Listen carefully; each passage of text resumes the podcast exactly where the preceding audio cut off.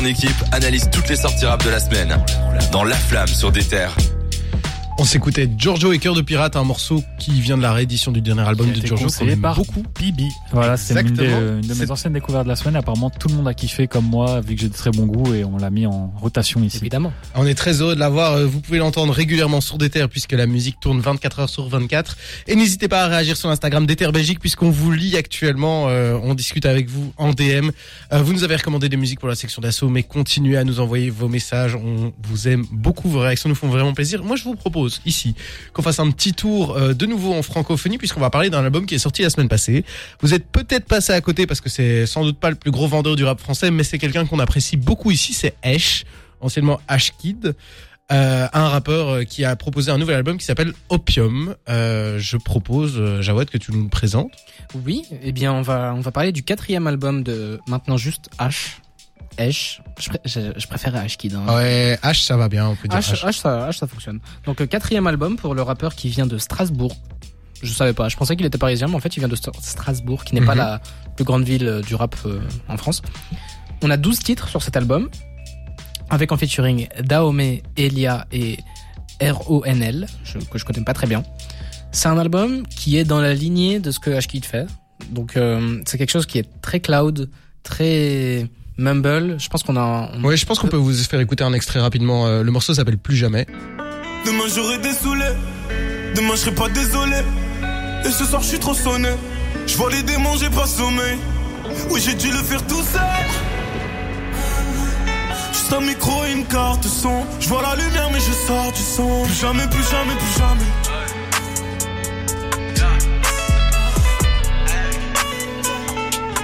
C'est fort, hein. franchement, il y a... Euh, Moi, je trouve qu'il y a une vraie intensité là-dedans. Il y a un truc. euh, Il y a une super bonne intensité et sur cet extrait-là, honnêtement, ça fonctionne très très bien, autant dans le mix que dans euh, la voix, dans les propos, tout ça. Mais le plus gros problème que j'ai avec cet album, c'est que en fait, parfois j'ai l'impression que c'est trop mixé, dans le sens où j'ai souvent dans cet album, j'ai dû me concentrer sur ce que H disait parce Mhm. que je comprenais pas. En fait, soit la- l'instru était trop forte, soit lui euh, allait un peu euh, mumble ce qu'il ce qu'il racontait, et du coup c'était pas facile de toujours saisir ce qu'il ce qu'il disait. Apparemment, ça fait partie du personnage. Je sais que Cédric et, et toi Val, vous le connaissez un peu, un petit peu plus que moi. Depuis, euh, c'était l'amour et la haine, c'est ça? Ouais, mais même L'amour et la violence. Ouais, l'amour et la violence, mais même avant ça. Et euh, le le mumble, déjà pour traduire pour ceux qui ne comprennent pas, c'est une façon de presque murmurer ou de parler de façon nonchalante. Et euh, c'est ce qui fait beaucoup, et c'est ce que beaucoup d'artistes ont- font euh, aux États-Unis. Et lui, il est clairement inspiré par ça. Alors moi, ce projet, j'avais adoré l'amour et la violence. C'était un de mes projets préférés l'année passée. Je pense que j'en avais parlé en, dans l'émission Ouais. de fin d'année. Et euh, du coup, j'attendais quand même pas mal celui-ci. Et en fait, euh, il s'avère que j'ai l'impression que c'est juste des chutes de studio. Je trouve Ah que, merde. je trouve que c'est c'est pas raté hein. je trouve que c'est quand même réussi mais euh, j'ai l'impression que c'est pas une propre identité une DA à proprement parler j'ai l'impression que c'est juste une espèce de suite des morceaux moins bons moins marquants j'ai l'impression qu'il y a certaines musicalités ou flow que j'ai déjà entendu dans le projet précédent et il y a même des feats Elia elle était présente dans le projet précédent Oui. elle est déjà elle est encore présente ici et je la trouvais meilleure dans le projet précédent un peu à l'image de Ah moi je suis, oh, moi c'est exactement l'inverse. Je Ah, la trouve bien meilleure sur ce projet. Ah, moi, Euh, pas. le, la- ce morceau dans le morceau précédent, euh, radio. euh, je, suis désolé, je suis mauvais avec les titres Ouais, ce soir. m'avait beaucoup moins marqué que, Ah, moi, je sais pas, je morceau qu'il était super, il servait bien de transition, elle sortait un peu nulle part, et ici, euh, bah, elle sort de, de quelque part parce qu'on s'y attendait un peu vu qu'on a déjà vu son nom. Ouais. Par contre, les deux autres feats, euh, no- notamment Daomi, franchement, super euh, agréablement surpris. Ouais. Euh, donc là, j'étais content de découvrir quelqu'un, alors que dans le projet précédent, je connaissais déjà MC Solar, hein, on va pas, on va pas le présenter. Ah oui. Donc là, c'est des feats moins connus, sauf euh, Elia qu'on connaissait déjà, et euh, qui sont surprenants, et je trouve euh, que ça, ils ont vraiment, il y a vraiment une plus-value. euh, pour un projet qui manque peut-être un peu de créativité ou d'authenticité, bah, elle est apportée par ces, ces featuring euh, inconnus. Oui, je trouve ça très intéressant ce que tu dis, même si globalement je suis pas trop d'accord en termes d'identité. Je trouve que c'est un album qui justement a une identité peut-être même plus marquée que le précédent.